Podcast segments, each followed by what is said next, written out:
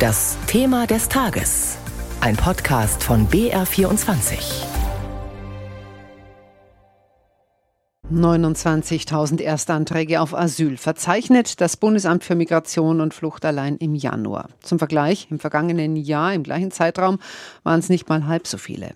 Über eine Million Flüchtlinge aus der Ukraine haben sich seit Kriegsbeginn in Deutschland registriert. Aber wie sollen all die Geflüchteten untergebracht und versorgt werden? Wohnraum ist knapp. Es bleiben Zelte, Container, Turnhallen. Länder und Kommunen schlagen seit Wochen Alarm. Vor diesem Hintergrund haben Bundesinnenministerin Faeser Länder und Kommunen heute zum Flüchtlingsgipfel in Berlin geladen. In unserem Thema des Tages schauen wir jetzt erstmal auf die aktuelle Lage in Bayern. Anna Danecker berichtet aus Schwaben, dem Bezirk, in dem bayernweit zurzeit die meisten Flüchtlinge ankommen.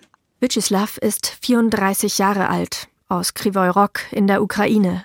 Vor einigen Wochen musste er aus dem Kriegsgebiet fliehen. Eigentlich wollte er über Deutschland nach Italien weiterziehen.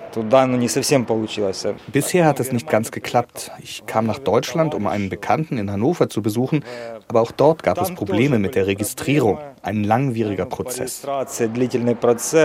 Von Hannover aus wurde er nach Schwaben, in die Stadt Wertingen im Landkreis Dillingen weiterverteilt.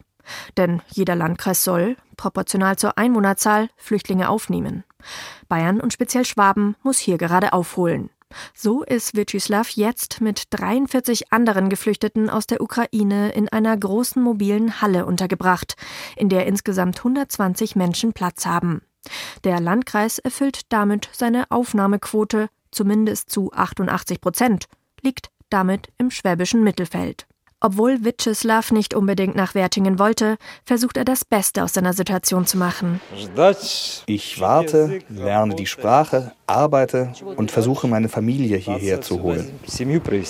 Er hofft, bald umziehen zu können, in eine vom Landkreis gemietete Wohnung. Da gibt es derzeit 35 freie Plätze.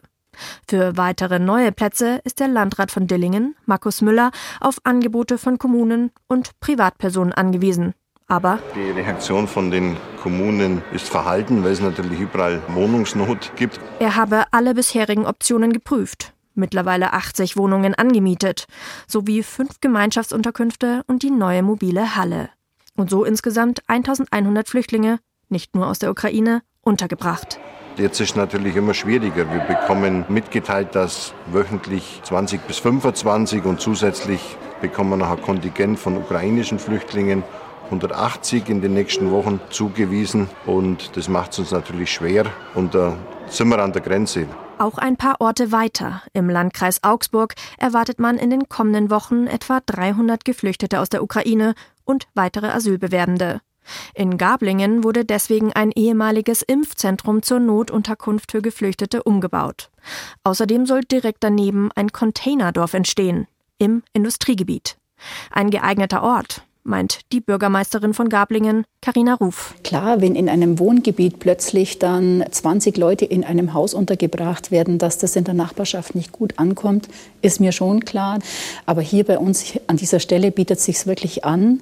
Und ich glaube, die Leute sind einfach hier auch gut untergebracht dann. Insgesamt sind derzeit knapp 155.000 Geflüchtete aus der Ukraine in Bayern registriert. Drei Viertel von ihnen ist privat untergekommen. Die staatlichen Unterkünfte in Bayern für alle Schutzsuchenden sind laut Innenministerium derzeit zu rund 93 Prozent ausgelastet. Soweit Anna Dannecker. Quoten, Schlüssel, Kontingente, das ist im Moment das Prinzip, nach dem Geflüchtete verteilt werden. Jetzt haben Wissenschaftler der Universität Hildesheim und der Universität Erlangen-Nürnberg einen Mechanismus zur Verteilung von Schutzsuchenden von den Bundesländern auf die Kommunen entwickelt. Und zugeschaltet ist uns jetzt eine Projektleiterin dieses Projekts, das heißt Matchin. Guten Morgen, Frau Professor Bendel. Guten Morgen. Sie sind eine der Leiterinnen dieses Projekts Matchin. Was ist denn die Idee dahinter?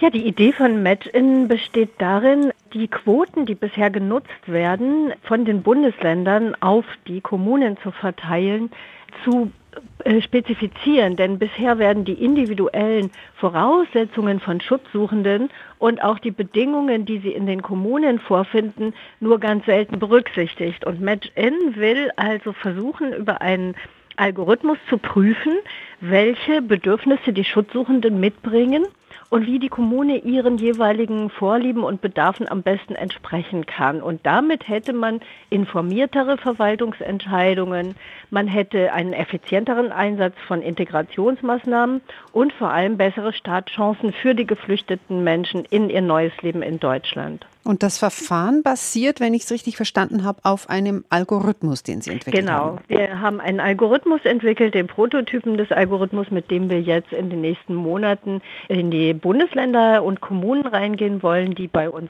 mitmachen.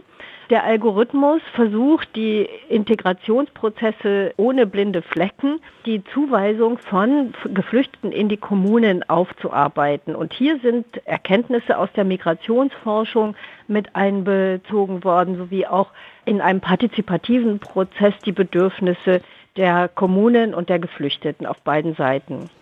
Das klingt jetzt natürlich alles toll, aber de facto sind ja die Sammelunterkünfte eben häufig voll, wie wir gehört haben, insbesondere auch mit sogenannten mhm. Fehlbelegern, also Menschen, die aufgrund ihres Status längst ausziehen sollten, aber sie finden ja keine Wohnung. Dann gibt es keine Kita-Plätze, Ärzte nehmen keine neuen Patienten mehr auf, Schulen keine neuen Schüler.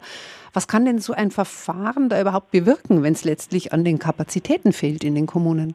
Ja, das ist heute bei dem Flüchtlingsgipfel natürlich ein viel tiefgreifenderes Thema. Unser Algorithmus versucht nicht ad hoc jetzt diese Probleme zu lösen, sondern à la longue äh, die Zuteilung passgenauer zu machen und Integration passgenauer, um insbesondere anerkannte Flüchtlinge ähm, zuzuweisen in den regulären Wohnungsmarkt, müsste man eigentlich bei dem Zuweisungsschlüssel auf Bundes- und Länderebene mit berücksichtigen, inwieweit in Kommunen mit angespannten Wohnungsmärkten überhaupt eine Anschlussversorgung mit Wohnraum gewährleistet ist. Und Sie haben vorher von blinden Flecken gesprochen. Also gibt es denn auch blinde Flecken auf der Landkarte? Also sprich Kommunen, die einfach keine oder viel zu wenig Geflüchtete aufgenommen haben bisher?